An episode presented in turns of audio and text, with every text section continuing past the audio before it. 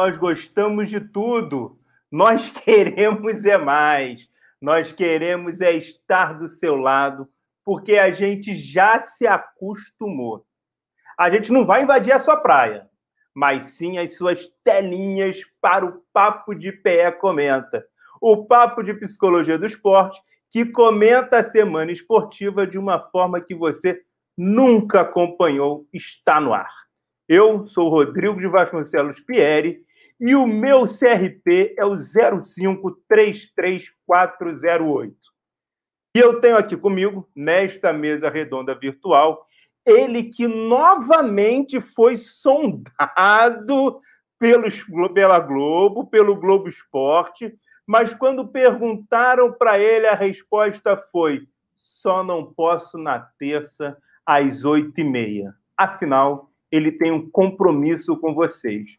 Mesmo tristinho por ter que dar o braço a torcer e concordar que o Brady é sim mais bonito e mais jogador do que o Rodgers, é claro que eu estou falando dele, estou falando dele que já está na telinha aí para vocês, meu querido amigo Alberto Filgueiras. Afinal, sempre às terças, oito e meia da noite, pelo canal do Papo de Pé do YouTube, independente da hora, nós estamos, independente do dia, independente da semana, terça às oito e meia da noite, da hora não, a hora é oito e meia da noite. Nós estamos aqui no YouTube. Fala, Alberto. Preparado, meu amigo? Salve, salve, meu querido amigo. Muito feliz de estar aqui novamente nesta linda terça-feira, 20 e 30, terça-feira de janeiro, verão, e eu aqui no calor do Rio de Janeiro, o calor que aquece os corações, as almas e nos leva à praia. Aí você vai se perguntar, mas Alberto, não estamos na pandemia? Pois então, vamos lembrar que um dos esportes que a gente mais trabalha na psicologia do esporte é o voleibol de praia. É um daqueles que mais prega psicólogos do esporte no Brasil. O pessoal do vôlei de praia é um entusiasta da psicologia do esporte. Talvez por isso que tenhamos tantos campeões e vice-campeões olímpicos, tantos medalhistas olímpicos, né? Talvez, não sei, pode ser que sim, pode ser que não, né? não sei, talvez. Mas o fato concreto é que tio Alberto também estava na praia. Ah, pois é. Por isso essa cor. Tem atleta, tem psicólogo do esporte. Por isso Diga. essa corzinha. Por isso essa corzinha. Por isso essa minha corzinha bronzeada, né? Um pouquinho tostadinho de sol. Mas eu, eu, eu sou assim, é curioso porque a grande maioria das vezes eu sempre fui assim. Né? Sempre fui é, esse mais tostadinho. Aquele amarelo, amarelo escritório eu deixo para durante pra o semestre, né? É, exatamente, para o ERG. Isso, a gente vai mudando de acordo com a demanda. Meus queridos, eu sou psicólogo, inscrito no CRP número 0543557. Estou aqui extremamente feliz de estar conversando com vocês, professor da UERJ, coordenador do Laboratório de Neurociências, Cognição e Comportamento. Hoje a gente vai falar de um monte de coisas, mas a primeira coisa que eu preciso avisar para vocês é que, apesar de todos os pesares, hashtag eu avisei Você tá marido, tá de, marido de Gigi, marido de Gigi está lá de novo. Mas você tá bom. triste. Você tá ah, é triste. É claro, não, peraí, peraí, peraí, peraí. Vamos colocar da seguinte forma. Vou, né? Deixa eu só perguntar. O meu áudio deu para sair no início, que eu acabei de perceber que eu fiz uma confusão. Você conseguiu ouvir tudo que eu falei? Você percebeu que eu, você conseguiu ouvir que você teve que assumir que o Brady é mais bonito e mais jogador do que o Rodgers? Ou não? Então, mais bonito a gente sempre soube. Né? Quer dizer, né? mais jogador, aí entra aquela questão que eu, que eu sempre falo. Dentro do pocket é mole. Dentro do, pop, do pocket, marido de Gigi não tem igual. E cai entre nós. A OL de marido de Gigi foi uma coisa impressionante nesse jogo contra o Green Bay Packers. Inevitável. E aí, e aí quando o marido de Gigi consegue estar tá ali, tranquilo, dentro do pocket, para lançar, rapaz, não tem, não tem igual, não tem Mas comparação. Calma, calma. Calma que você já está adiantando. Calma, segura Eita. aí que você já está adiantando, porque eu sei que isso daí vai bombar na sua telinha. Deixa Sim. eu só trazer, então, vamos começar, vamos começar. Vamos fazer todo aqui o nosso tapete vermelho. Eu sei que você ficou emocionado com o Brady, mas vamos fazer todo o nosso tapete vermelho para o nosso já tradicional quadro, que nos episódios que já fazemos por aqui, os quatro cantos da telinha. E eu queria fazer um pouco diferente hoje. Se você topar, Alberto, eu gostaria de lhe fazer uma pergunta e após a sua resposta explicar o motivo eu explico o motivo dela, pois foi o que mais bombou nas minhas telinhas. Pode ser? Posso te fazer uma pergunta e depois botar? Manda brasa, mas obviamente que eu também vou pedir para a galera do chat entrar nos comentários e perguntar aí, fazer os seus comentários, dar a sua opinião sobre esses aspectos que você vai conversar, que você vai citar, que bombaram nos quatro cantos de vossa telinha. Então a galera do chat esteja preparada com os dedinhos preparados para poder escrever no momento em que o Rodrigo explanar as suas ideias. Manda brasa, meu querido, que, que bombou os quatro cantos de vossa telinha. Pode fazer a sua pergunta, boa. né? É a pergunta, né? A boa, pergunta boa. Oh. Eu gostei. Você responde e a gente traz o chat também. Gostei, gostei. Isso. Combinado. Essa é a ideia. Meu amigo, você como psicólogo me diga. Atletas ou lideranças, e aí lideranças de todos os tipos, podem influenciar o comportamento da sociedade? Aí eu continuo. Existe algo como influência a partir das representações sociais? Por exemplo, só, só para te dar um exemplo. Qual o impacto que pode ter na sociedade se um líder político aparece junto a atletas no local de trabalho destes ou destas atletas e uma descontraída resenha e todo mundo sem máscara em plena pandemia. Ou melhor, em pleno pico de pandemia. Qual tipo de influência que isso pode ter para a sociedade, meu querido? Bom, vamos lá. Eu sei que você fez aí uma, um questionamento sarcástico. Não é um questionamento socrático, a técnica dos psicólogos que ajudam as pessoas a pensar. Nossa, questionamento socrático, é o questionamento sarcástico. Né? Essa aqui, essa nova técnica desenvolvida pelo psicólogo Rodrigo Pierre.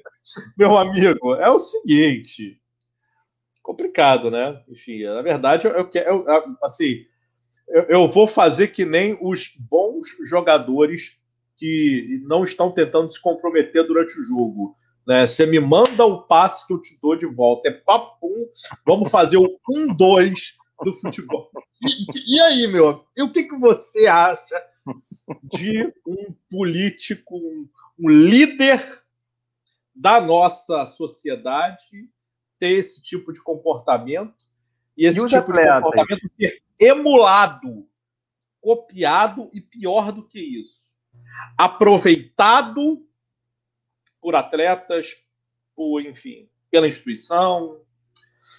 É. Mas na Caetinor, né? É um posicionamento que já vem lá de trás. Né? Já, já vem um tempo, já vem um tempo. Mas eu acho que é isso, assim, Alberto. A gente já falou isso algumas vezes, que tem duas coisas que eu acho que os atletas não perceberam ainda o que, que pode, assim, qual o papel e qual o poder que eles têm. Um deles é os atletas não perceberam ainda que sem atleta não tem esporte. Então, eu acho que muitas vezes, isso a Kátia fala muito, né? A Kátia Rubio fala isso o tempo inteiro. Então, muitas vezes, e até no Papo de Pé, entrevista sobre psicologia social com a Kátia Rubio, ela trouxe isso. Muitas vezes os atletas entram em situações do quais eles não concordariam, não sei se foi esse caso, não estou falando desse caso específico, mas estou falando que muitas vezes entra numa situação que não concordaria, por medo de perder patrocínio, por medo de perder apoio, por medo disso tudo. E quando, na verdade, o esporte não aconteceria se não fosse por eles. Isso é um par, uma parte. A outra parte, que aí eu acho que tem mais a ver ainda com isso que a gente está falando, é o seguinte: tem muito a ver também com o que a gente falou na semana passada, acho não, na semana retrasada, sobre o comportamento do treinador com seu atleta. E aí eu comentei que isso pode impulsionar é, treinadores do país inteiro a terem comportamentos iguais. Os atletas têm que entender que eles são figuras públicas. Os e as atletas têm que entender que são figuras públicas. Que o seu comportamento. Gente, é no mais básico.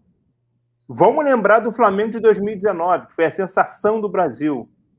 Ganhou, pintou o cabelo. O que, que aconteceu com a população, pelo menos no Rio de Janeiro? A galera pintou o cabelo igualzinho os jogadores. Eu estou falando da coisa mais básica.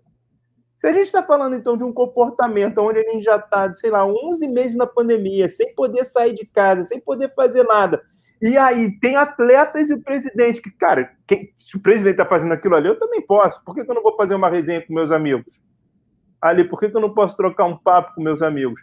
Então, é, é muito... É, é muito delicado e eles precisam entender que os seus comportamentos refletem o tempo inteiro. Por exemplo, é assim que os patrocinadores fazem dinheiro. Por que, que bota lá a, a, a, marca na chuteira? Por que, que lá atrás o atual treinador, antigo jogador que fazia gol de barriga, botava porcão ou torão aqui na, na cabeça? Por que, que os jogadores de futebol raspavam o cabelo e botavam o brinquinho no crucifixo lá na década de 90 e uma porção de gente fazia igual? Pelo mesmo motivo que se eles fazem a resenha, a galera vai se encontrar. Eles vão se encontrar, se eles estão fazendo, por que, que eu não posso fazer? Então, assim, tem que entender que o papel do atleta, o papel do ídolo, e principalmente se a gente está falando de um time do tamanho que a gente está falando, e de um presidente da República, aquilo influencia o comportamento. A não ser que seja um comportamento que se deseja que seja influenciado, que seja repetido pela população. Então, essa é a resposta da minha pergunta sarcástica, que você gostei do apelido que você deu, sem contar com aquilo ali que o Rodrigo Acioli falou aí no, no chat, eu vou colocar aqui, que além de exemplo ruim, é pé frio.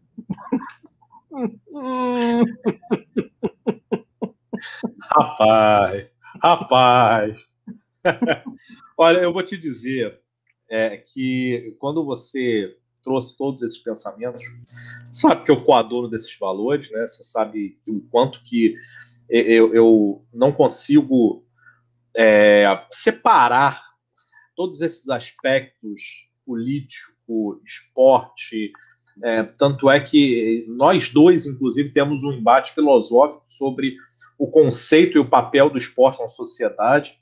Né? De um lado, a gente pode pensar que ele é um reflexo da sociedade, de outro, a gente pode pensar que é uma é mais um nó no, no, no engendrado esquema na rede que compõe a malha, o tecido social, né? É, mas independente da forma como a gente pense, o fato concreto é que não dá para pensar esporte sem sociedade, não dá para pensar sociedade contemporânea sem esporte, sem competição, né? É, é, e a gente pergunta, a gente se pergunta, por exemplo, coisas simples como se, se existe uma sociedade sem competição, né? Será que a gente consegue encontrar uma sociedade que não há competitividade? No entanto, há algumas evidências que são controversas, né? Quer dizer, é, a maioria das sociedades, mesmo as mais rudimentares, apresentam comportamentos de competição. Então, de alguma maneira, existe ali essa vontade de se provar mais forte, de se provar. É, isso acontece na natureza, né? Quer dizer, quando existe a luta pelo macho alfa, quando existe o treinamento dos animais quando eles ainda são adolescentes, ainda são jovens, para poder mais tarde desafiar o alfa, enfim, tudo isso mostra para a gente o quanto que faz parte da natureza, não só humana, mas a natureza é, da fauna, imaginar numa, se colocar numa situação de competição, de competitividade para ver quem é o melhor. Mas esse talvez seja o ponto mais curioso, porque todo mundo quer copiar o alfa, né? Todo mundo quer ser igual ao alfa.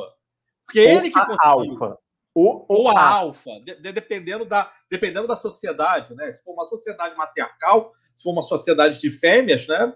Enfim, não, não, a diferença não, não é muito grande. É, é, é, o fato concreto é que sempre tem a, aquela pessoa, né? aquele, aquele indivíduo que é visto como o exemplo a ser seguido. E eu vou além. É, na verdade, é por isso que eu queria fazer esse preâmbulo aqui que eu, que eu fiz. Provavelmente quem está lá nesse lugar sabe da influência que tem e deseja, e aí é que é complicado, e deseja que o seu comportamento seja copiado. Então, a coisa não é feita da seguinte maneira: ah, então as pessoas vão me copiar, copia se quiser, mas não sou eu que estou falando. É, como é que é? Tem até o ditado: é, faço o que eu digo, não faço o que eu faço. Eu não faço... é isso. Isso, isso. Entendeu? Não é, não é disso que se trata. Né? É, é, na verdade, é a, eu acho que existe uma vontade consciente de que as pessoas se comportem dessa maneira por grande parte dos atores envolvidos na cena lamentável, na minha visão, que nós vemos. E essa vontade, ela vem é, é, crescendo cada vez mais no sentido de teorias que são bem curiosas, né? teorias conspiratórias, bem curiosas, não baseadas em evidências, mas que é, é, passam a, a, usar exemplos anedóticos. Eu gosto desse termo porque anedota não é, é, é não é historinha necessariamente. Anedota é um exemplo. Aconteceu comigo. São os nossos causos de psicologia do esporte que a gente conta no Instagram, no aquecimento, antes de vir aqui para o YouTube. O Matheus né? até está comentando aí que chegou agora depois de escutar o causo do Gandula. Causo do Gandula. Pois é. é. é. você pegar o exemplo do causo do Gandula e você institucionalizar que psicólogos do esporte têm que vestir a roupinha do Gandula para ficar perto do goleiro para acalmar goleiros. Imagina Ser se isso empurrado para cena, né? Imagina se isso vira uma área de atuação do psicólogo. É isso, sabe? Sim. É um pouco disso.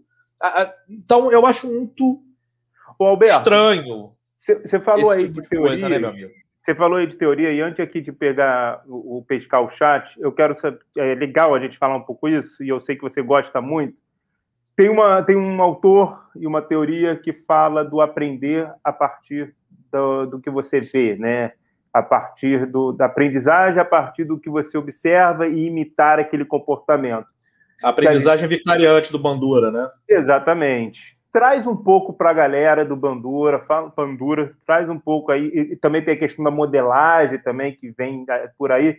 Fala um pouco sobre isso, para a gente trazer também um pouco de conceitos psi para o nosso papo. Não precisa aprofundar tão psi, não. Faz de uma maneira Sim, claro. que eu estivesse falando com não psis. É, na verdade, é muito curioso, porque até meados da década de 50, 60, o que se acreditava é que existiam basicamente. É, na verdade, existia uma modalidade praticamente única de aprendizado, que era o aprendizado pela experiência. Ou seja, se você viveu aquele troço, se você teve a experiência, você, necessar, você vai aprender com aquela experiência. E aí você, se foi bom o resultado da experiência, você vai repetir a forma como ela aconteceu. Se não foi bom, você vai tentar modificar para poder acontecer de forma diferente. Né? Até isso, todas as teorias pensavam dessa maneira dentro da psicologia. E, gente, existiam, existem diversas teorias, e ali na década de, de 30, 40, 50, existiam basicamente duas que eram preponderantes dentro da psicologia, que era a psicanálise e o behaviorismo. Mas as duas partem desse conceito da experiência individual e do processo individual no contato com o mundo para poder gerar o seu aprendizado. Ou seja, você só aprende se você experimentar. E aí, na década de 50, mais ou menos, 60 por aí, 1950, 1960, só para delimitar o tempo, né? Século 20, é, século passado. É, um sujeito, professor, é, se eu não me engano, na Universidade da Pensilvânia, pode ser que eu esteja errado, mas se eu não me engano, é. Um xará seu. Um xará meu. Albert Bandura. Pois é. Albert Bandura, ele vai dizer o seguinte: olha, mas tem um outro jeito da gente aprender, e que é muito comum, que acontece com as crianças, principalmente com as crianças, mas acontece com diversos outros animais, além do ser humano, que é aprender pela cópia. A gente copia comportamentos dos outros e essa cópia vai modelando a nossa forma de nos comportar. É mais ou menos o seguinte: eu não preciso ver, é, é, eu não preciso botar o dedo na tomada e levar um choque para saber que aquele troço dá choque. Basta eu ver alguém colocando o dedo e gritando de dor opa, ali eu não vou mexer. Eu não sou idiota Então eu não vou fazer isso. Né? Tanto então, para o negativo nasce... quanto para o positivo, né? Tanto, Tanto para aprender o que não fazer, como aprender para o que fazer, né? Exatamente. Opa, assim, cá entre nós. Se tem uma coisa que é incômoda, é usar máscara. Né? Não é. Se, se usar máscara fosse bom, nós dois estaríamos usando agora. Seria Estamos muito. Em casa. É muito melhor fazer uma resenha gargalhar sem máscaras. Exatamente sem máscara. por causa disso que a Margarete colocou aí, que enquanto figura pública e ou política, ela acha total falta de decoro como pessoa comum, tremenda falta de educação. Que é exatamente isso, porque o que, como você estava falando, ele influencia o uso da não máscara, ele influencia isso. o uso do não, do, do, de fazer uma resenha como a gente fazia antes de março de 2020. E eu vou além, cara. Diga. Atualmente, agora na Alemanha, é, é, tá havendo um movimento do governo alemão, principalmente por conta dessas novas variantes do, do, do coronavírus, é, do uso somente da N95, que é aquela máscara específica e tal. Sim, que, que é mais assim, cara. Não só mais cara, além de ser mais cara, ela também é mais incômoda, ela também aperta mais, ela machuca o rosto. Não dá para ficar com ela o dia inteiro de boa, ela machuca e etc. Então, assim, ou seja, a gente está pedindo para a população para fazer um sacrifício. E aí e vem jogadores de um time mais popular do Brasil e os treinadores, e os alfas, e o presidente, que é a figura mais alfa possível. O alfa. E, e, e, as duas, e tanto dos jogadores quanto dos atletas colocados atualmente num lugar completamente de ídolos, né, de mitos, de figuras. Enfim, só nos resta passar a bola para o próximo papo, próximo quatro cantos da tela, porque esse daí já esgotou. Quer dizer, não esgotou, não esgota, mas eu acho que a gente já conseguiu dar nosso recado. Alberto, o que, que vem dos seus quatro cantos de tela? Rapaz, assim, eu não poderia falar de outra coisa, né? Que não é, do que aconteceu nas finais de conferência da NFL. É, todos aqui que acompanham o Papo de Pé comenta sabem que eu sou muito fã dos esportes americanos, dos esportes estadunidenses. Né? E você atualmente é... aceita que o Brady é melhor que o Rodgers. É só, só um... E aí, entramos aí, entramos aí nos nos aspectos mais curiosos do esporte. Né? É, o que acontece é que você tem essa posição, né, para aqueles que não acompanham o futebol americano, você tem uma posição que é a posição mais importante no campo, que é o sujeito que lança a bola para frente. Né? Todos os outros lançam a bola para trás, né? jogam a bola para trás. Esse cara ele lança a bola para frente, então ele é muito importante. Né? Ele toma é a tomada decisão um do, a posição do quarterback, né? É, seria o, o, o, o, o quarteto para trás, o quadrado para trás, é. o, quadrado o quarto para trás, né? O quarterback. Né? Bom, independente do, do, do, a gente a gente costuma chamar de QB, né? Facilita inclusive a Ou comunicação. o lançador, para a galera que chama de, é, vassourinha, a gente o curly de vassourinha, a gente pode chamar o quarterback de lançador lançador. Pronto, tá ótimo, maravilha. Bom, o fato concreto é que existem diversos grandes jogadores dessa posição, mas que, que historicamente a década que mais se viu jogadores dessa posição brilhando de forma espetacular, com recorde, com foi o período aí de 2000 e, do ano 2010, 2000 a 2010, depois de 2010 até 2020. E talvez um grande exemplo e, uma grande evidência disso que a gente está falando é o seguinte: se você pega lá nas estatísticas, os top 5 maiores quarterbacks é, de lançamento para touchdown, você olha para a lista, você dos cinco, quatro deles provavelmente ainda estão em atuação, né? ainda estão jogando. Vão se aposentar nos próximos dois, três anos, mas ainda estão jogando. É, você pega lá aqueles que mais passaram é, para touchdown durante um jogo de pós-temporada. Os caras estão lá. É, é, é, o maior número de, de é, é bolas lançadas para o mesmo recebedor. Os caras estão lá. Então, assim, tem esses, esse, esse grupo. A é era de grande, ouro. Exatamente, que é, a era de ouro dos QBs, né, dos quarterbacks que dura aí os últimos 20 anos, nos últimos 15, 20 anos. É, e quem acompanha a NFL, eu sou um, tem a, o prazer de ver esses caras jogando. E aí tem um debate gigantesco de quem é o melhor. Né? De todos eles, quem é o melhor? Essa é uma pergunta que é complicada. Só que agora, olha, olha só a coisa curiosa. Nos últimos 15 anos, né, vamos pegar os últimos 15, 20 anos, um deles figura não só nas estatísticas lá em cima, como já possui seis títulos.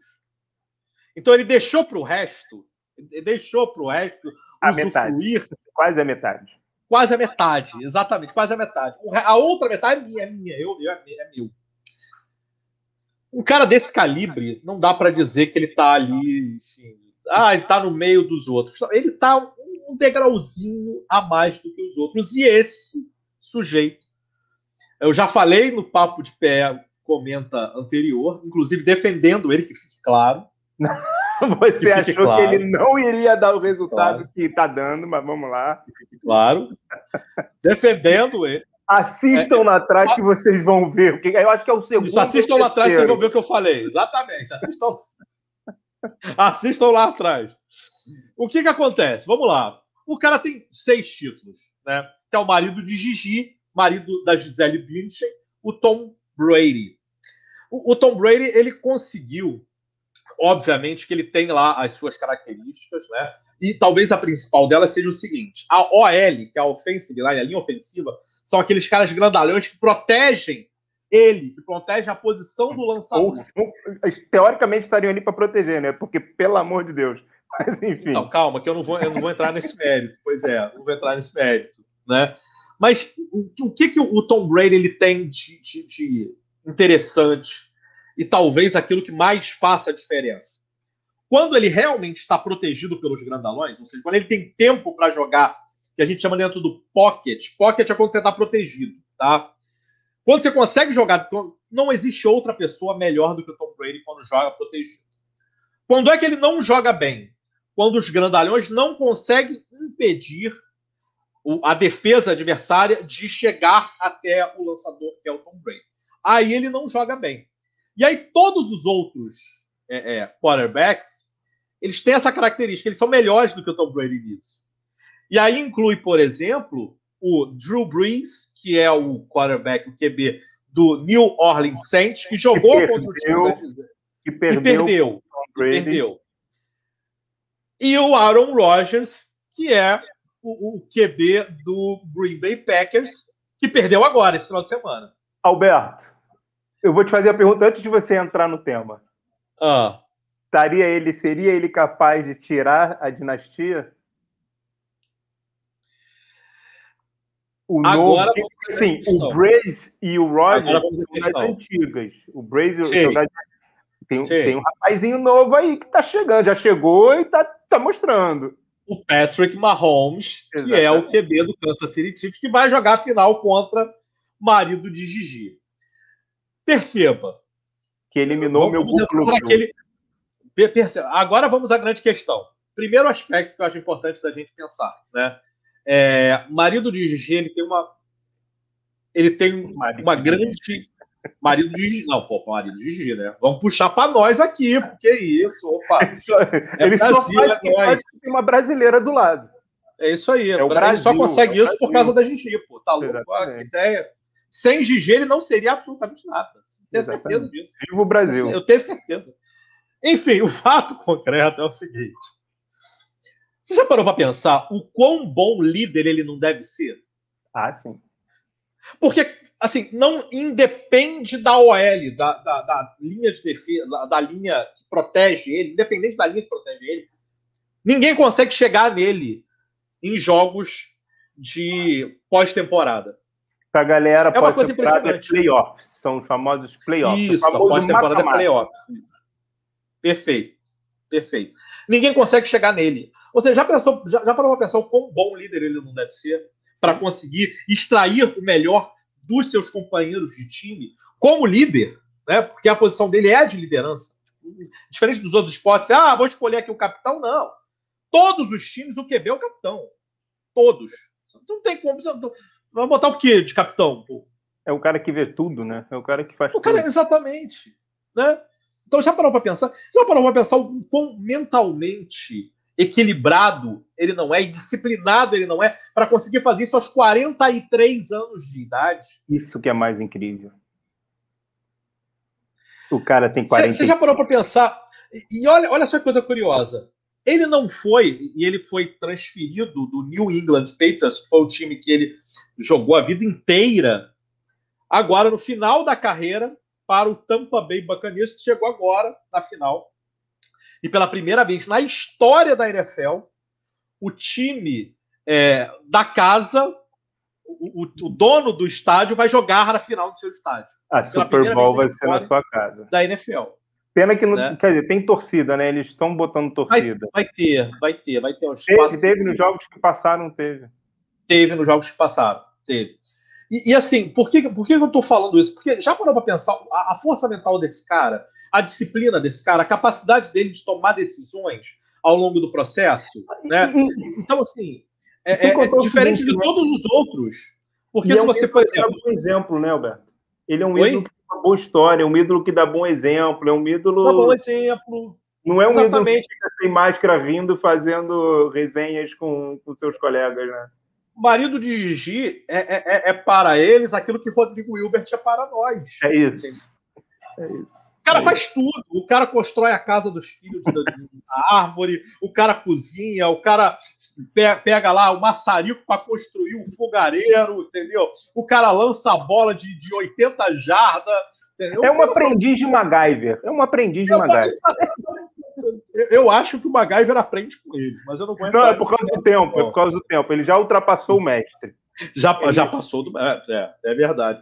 Então, assim, o ponto que eu quero chegar no final das contas é que é, é, nitidamente a capacidade do Tom Brady, em termos de, de dominação, em termos de, de, liderança, em termos mentais, é, é, é muito superior aos demais, a, a despeito e aí é que vem a grande questão: por que, que eu gosto do Drew Brees e do Aaron Rodgers? Eu prefiro os dois ao Tom Brady.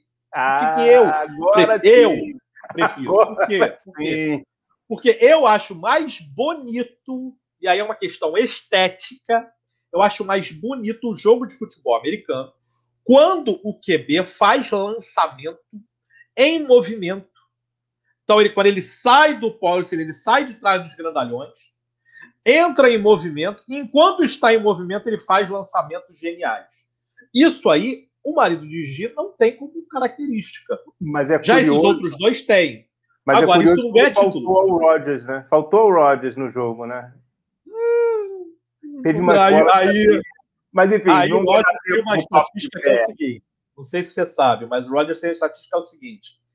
É, ele chegou cinco vezes em finais é, eu acho que eu estou travando, mas vamos lá.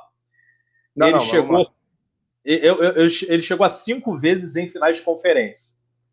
Das cinco vezes que ele chegou em finais de conferência, ele só ganhou uma. Tem alguma coisa muito errada. Tem algum 20%, 20% não é percentual de, de, de, de, de, de, Ah, mas acontece aleatoriamente. Não, não é aleatório. 20% é. não é percentual aleatório. Tem alguma estatística, tem alguma estatística aí por trás e acho que a gente pode agora então aguardar um encontro do velho e do novo, do Senex e do Puer, que vai ser Mahomes e Brady. E eu, aí, aí eu ouso dizer, aí eu ouso dizer que talvez eu goste mais do jogo do Mahomes do que do Brady. Eu ouso dizer isso. Mas enfim, vamos Vamos, vamos Ela... aguardar. Ah, peraí, peraí. Ah, peraí, que é importante essa parte. Não, é uma questão. Assim, existem dois aspectos que a gente precisa analisar. Primeiro é gosto. Gosto, eu gosto mais do Roger, gosto mais do Breeze. Agora, em termos de Não, dominância, Brady é Brady, Brady em termos é de liderança, esse é o ponto. É o cara é comparado a Rodrigo Hilbert, não tem, não tem o que ser discutido. Pois é, entendeu? E, e aí, quando a gente olha para o Mahomes, a gente está vendo um cara que vai se tornar daqui a 3, 4, 5 anos e ele vai fazer parte de uma NFL que não é mais a era de ouro dos QBs. já é outro momento de ver. É a mesma coisa que você querer falar de Dan Marino. Sim. Ou. É... O Wakeman, não era o Wakeman? Que agora é comentarista, né? Aikman, o nome dele, que agora é comentarista da ESPN, da Fox, que quando passa os jogos, acho que é Aikman o nome dele. Não estou lembrado agora. Sim. Mas é a mesma coisa que você querer pegar Dan Marino e falar de Dan Marino em comparação aos outros QBs da época dele. Né? Ninguém sabe quem eram os outros QBs da época de Dan Marino, a não ser Dan Marino. Né? Provavelmente vai acontecer isso com o Mahomes. Ninguém vai Eu saber acho... quem são os outros QBs, a não ser o Mahomes. Eu Mas... acho que a gente pode resumir da seguinte maneira, até para a gente tocar o nosso barco, acho que a gente pode resumir da seguinte maneira. Foi Manda comparado, abraço. foi comparado ao Rodrigo Hilbert.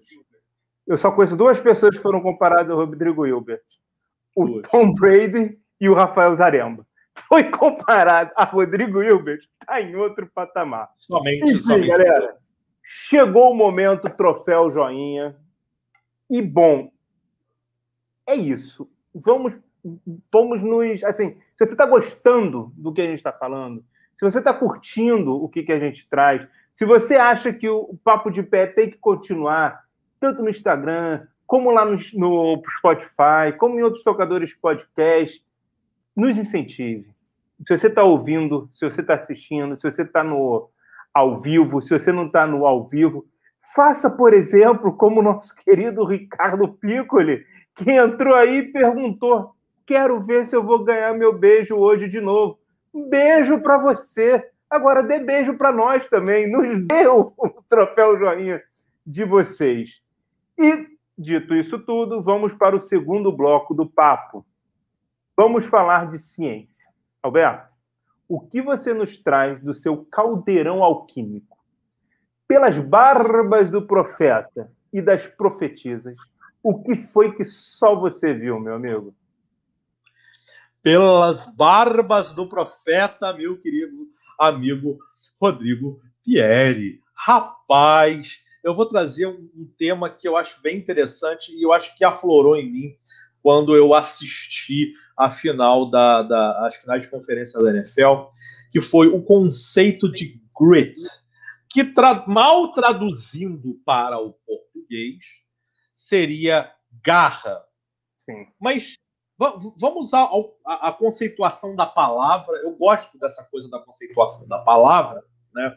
É, porque um livro lançado, é, se eu não me engano, foi na década de, de nos anos 2000, né? Foi em 2000 e, 2010, 2000 qualquer coisa, 2015 por aí.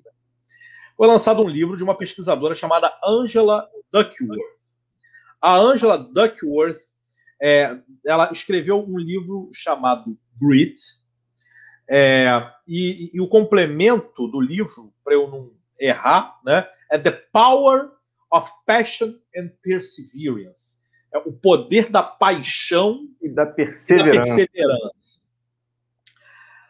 Qual é a ideia da garra? Garra, agarrar, agarrar. Agarrar é você se agarrar a alguma coisa e você não largar aquilo até que você tenha aquela coisa.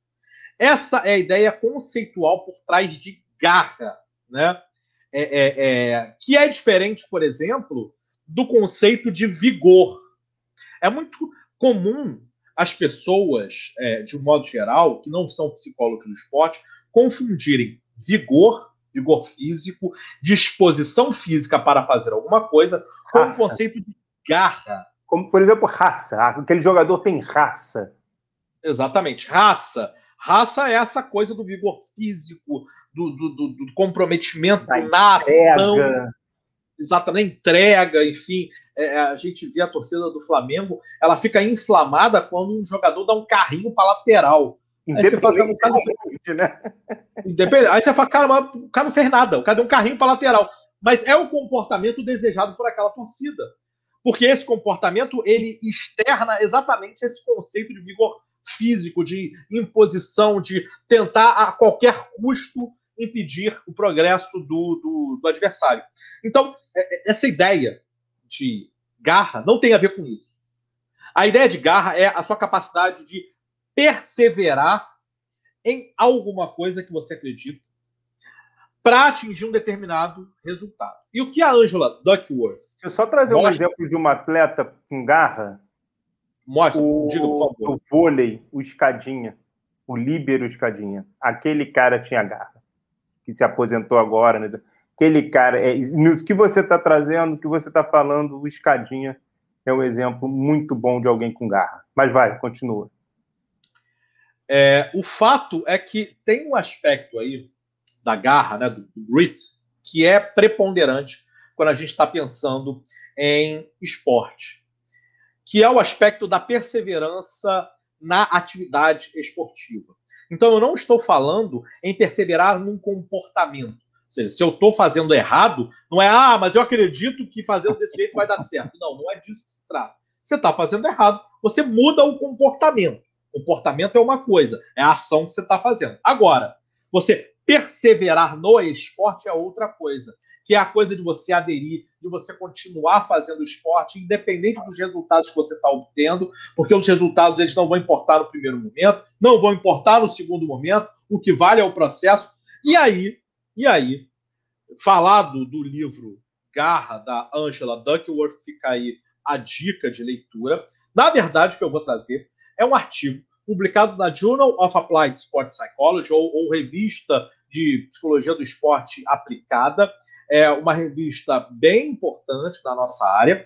Foi, na verdade, ela é um estudo feito pelo Paul Larkin, em colaboração com a Dana O'Connor e com o Mark Williams. Todos eles são da Universidade de Sydney, na Austrália, e eles foram tentar identificar esse nível de garra enfim, a grande vantagem da psicologia é, é que ela consegue desenvolver instrumentos e medidas para esse tipo de conceito, para esse tipo de construto, dessa, esse tipo de ideia. E foi publicado em 2015 um artigo deles, Paul Larkin, professor da Universidade de Sydney, dizendo que eles examinaram não exatamente o, o, o, o sucesso esportivo, mas eles examinaram o quanto de comportamentos direcionados à prática esportiva que indivíduos com baixo grit, ou seja, baixo nível de garra, tinham em comparação com pessoas que tinham muito, altíssimo nível de garra. E é óbvio que eles perceberam coisas muito curiosas, como, por exemplo, o volume de horas que uma pessoa com garra gastava do seu dia é, para se dedicar à atividade esportiva era quase que o dobro daqueles que não tinham grit, que não tinham garra. A mesma coisa acontecia com a idade de aposentadoria, ou que aquele atleta largava o esporte. A gente estava falando aí de pessoas que eram amadoras e que faziam parte das categorias de base do futebol australiano. Então, assim, não é lá Sim não é esperado que esse cara se torne um grande futebolista, né? É, no entanto, aqueles que tinham muita garra, eles persistiam até idades avançadas. Eles continuavam lá na atividade esportiva e aqueles que não tinham grit, que não tinham garra, largavam muito cedo. E ao que parece, ao que parece, o conceito de grit, o conceito de garra, ele auxilia no desenvolvimento do atleta e esse conceito ele vale para a vida. Existem pessoas, isso é um traço de personalidade. Existem pessoas com grit, com muita garra, e pessoas sem grit, sem garra, sem apego. A pergunta que fica para os nossos espectadores e fica para você também, meu querido amigo. Vamos lá. Onde você quer se agarrar? Onde está a sua garra? Essa é a pergunta da vida para muitas pessoas. Sem dúvida. Essas foram as minhas Barbas do Profeta. O que você achou, meu querido amigo Rodrigo Pierre, das minhas Barbas do Profeta? Artigo do Paul Larkin, professor da Universidade, da Universidade de Sydney. Cara, eu não vou responder a sua pergunta, porque essa é a pergunta da, da, semanalmente da minha análise. Então, aonde eu quero me agarrar é, é, é uma pergunta semanalmente da minha análise. E eu tá difícil, assim, porque são tantas opções, tantas coisas, difícil o foco, né? A questão da garra é o foco, né? Você tem foco. o foco. É o foco. É o foco. O foco é uma garra. É. Pelo o foco... Coitado um de quem está ouvindo agora o Spotify por ter ouvido essa O problema é, o problema é tem que avisar para as pessoas que foca, foca não tem garra. Tem que avisar para as pessoas. Isso é importante. É. Boa. Focas não tem garra. ai, ai. ai, coitado. É, meu amigo, essa é a questão. Vai agora, porque não vai, não vai entender que, que sonoplastia foi essa, que som foi é. esse que você fez. Quem está assistindo, quem está ouvindo, venha para o YouTube e veja o Alberto imitando uma foca. Foi isso que aconteceu isso, agora. Isso. Mas enfim. É, que, na verdade não é a foca, é o leão marinho, mas não vou É o leão marinho. É o leão marinho. Eu também não vou entrar nesse mérito. É que, que assim, me fez lembrar, em curioso, me fez voltar ao Tom Brady. Opa, tá aí um cara aí, tá com garra. Tá, tá vendo? Tá aí um cara com garra. 43 tá anos continua jogando, desgraçado, continua jogando em alto, em alto nível, levou o time para a final. Como é que pode é uma coisa dessa? É isso. Mas vamos deixar. Vamos Meu deixar... peraí, peraí, peraí, peraí. Ah. Peraí, antes disso, antes de qualquer coisa, eu preciso saber, então, pensando nessa questão da garra, né? Se tem uma coisa que eu sei que você se agarra, é o Papo de Pé Comenta. E é por isso que eu gostaria de pedir para os nossos queridos espectadores, aqueles que estão nos ouvindo, para dar o seu joinha e para aqueles que estão no nosso podcast, seja no Spotify, seja no Deezer, seja no Harrisons, não sei o que são as outras plataformas que a gente ouve os nossos podcasts, para clicar no coraçãozinho, para clicar no joinha, para dar o follow para a gente, para nos dar essa bola. Né? Galera, para né? vocês verem como a gente está carente, foi a segunda vez no mesmo programa que a gente pediu isso. É pela primeira vez que a pela, gente. Na história. Duas vezes. É, é isso aí. É a, tá a, vantagem. A vantagem foi uma pessoa diferente que pediu, né? Então, Exatamente. A gente tem essa desculpa. Opa, Exatamente. Tá? A gente tem essa desculpa. Mas eu quero saber as, as suas barbas do profeta, cara. E as suas? Deixa eu colocar as minhas barbas aqui. A gente hoje perdeu um pouquinho. Ele perdeu, não, ganhou mas ficamos um pouquinho ali com a questão do tempo, então eu vou dar uma acelerada aqui. E eu quero trazer só uma dica de uma série ligada a esporte, e já que a gente falou de liderança lá no início, e exemplos de liderança, ele teve uma aula sobre o xará do Alberto, nosso querido Albert Bandura, a dica é Playbook. É uma série que entrevista e conta a história de treinadores e treinadoras que alcançaram sucesso, mas que também tiveram que passar por muitas aprovações. E aí, é, eles falam não só do ser treinador de, em relação a treinar uma equipe, mas tantas, outros, tantas outras questões que passam pela vida de um treinador. E eu acho que a gente pode, inclusive, fazer a seguinte pergunta: Alberto, existe também uma trajetória ali do herói na vida de um treinador? Porque assim, normalmente vemos os atletas e as atletas como heróis, como ídolos, como referências, como lideranças para a sociedade. Já discutimos muito isso aqui no Papo de Pé Comenta. Inclusive falando dos riscos que há nisso. Hoje a gente está um um, trazendo um risco muito importante. Então, minha pergunta é: treinadoras e treinadores precisam passar por muitas aprovações também? Também é uma jornada do herói por trás dessas importantes figuras do mundo esportivo? Ou isso é uma coisa que fica mais para os atletas? Detalhe: eu não estou falando dos treinadores que já foram jogadores, ou não estou comparando com a vida de jogador. Eu estou falando da vida de treinador existe também uma jornada ali do, atleta, do, do herói na treinadora e no treinador? Rapaz, é, é essa é uma questão que nitidamente existe. Existe, existe uma jornada, é, existe os, os, os desafios, né, as, as questões que aparecem ao longo dessa jornada. Existe o conceito de heroísmo no sentido de que é possível conseguir resultados e somente aquele sujeito conseguiu extrair os resultados dos seus comandados. Seria uma espécie de general, né? A gente pode pensar muito nessa metáfora do general, seria aquele, aquele grande general do grande exército, ele que comandou, ele não era o soldado, ele, não era o, ele era o general, ele que era a mente por trás da ideia. Inclusive, se a gente faz uma lembrança breve, uma consulta breve, a, a, a, a Ilíada e a Odisseia são os grandes poemas gregos que falam da jornada de Ulisses, que era o grande herói das. das, das... Sim, sim. A, a, gente precisa lembrar que Ulisses ele, ele não era um exímio espadachim, ele não era um exímio lanceiro, ele não era um, um, herói típico. Ele, na verdade, ele era um herói pela astúcia, pela sua inteligência. Quem deu a ideia para o cavalo de Troia ser construído foi, foi Ulisses. Ulisses. Teria Ulisses garra, Alberto? Ulisses teria garras? Ulisses, sem dúvida, teve muita garra, né? Mas mais garra do que ele teve a esposa dele, né? Sim. A esposa dele teve muito mais garra do que ele, né? Cá entre nós, né? Ele escorregou ao longo do caminho. Ela não. Opa! Ela, ela sim é mais heroína e teve mais garra. Então, Como sempre, as mulheres são mais fortes, né? Nossa, opa, opa! Isso não é novidade para ninguém, né? Quer dizer, só é novidade para algumas pessoas aí que, é, que costumam não usar máscara em ambientes sociais, né? E não Mas, reconhecem as suas Penélope. Não, exatamente. Não, não reconhece.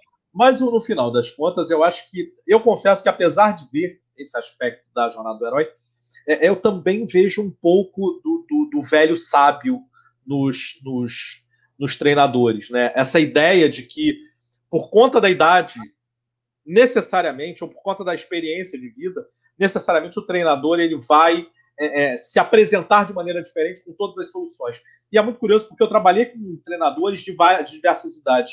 E essa, a questão do não ser o velho sábio, o de não ser, era uma questão recorrente entre os treinadores mais jovens com os quais eu trabalhei. Sabe o que está me lembrando? É, para a gente até dar sequência, o, o, você falou de mito, e é na psicologia, na psicanálise, tem um mito que é muito famoso, que é o Édipo, né? Que é um, um dos heróis e que é trazido por Freud e tal. Só que Édipo, o Freud ele para na parte que Édipo é, mata Lion, que é o pai, e casa com Jocasta, que é a mãe ele para ali, nesse desejo, né? A psicanálise fez isso. Só que tem uma questão que acontece com Édipo no ato seguinte, que é sensacional e que é isso que você está falando.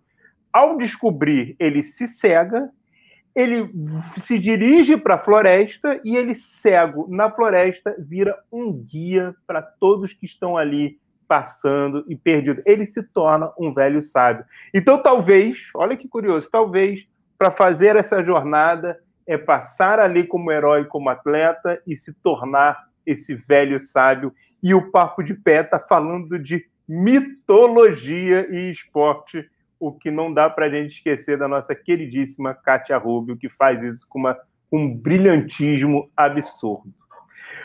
Bom, é isso. Chegou o nosso momento de dizer tchau. Alberto, diga tchau, Alberto. Tchau, Alberto. Muito muito bom. Você pescou, você pescou. Já lembrei do diga tchau, Lilica. Tchau, Lilica. Então fica à vontade, Alberto, meu querido amigo, para enviar o seu beijo no coração. Para quem vai o seu beijo no coração de hoje? Eu até tinha programado um outro beijo no coração, mas é, é, é, é quando um, um espectador, quando um companheiro faz o chamamento, como foi feito, é inevitável que a gente mande como beijo no coração hoje, mandar um beijo para o nosso querido Ricardo Piccoli, psicólogo do esporte, pós-doutorando na USP. O cara é brabíssimo. O tem... cara que manda na Abrapesp.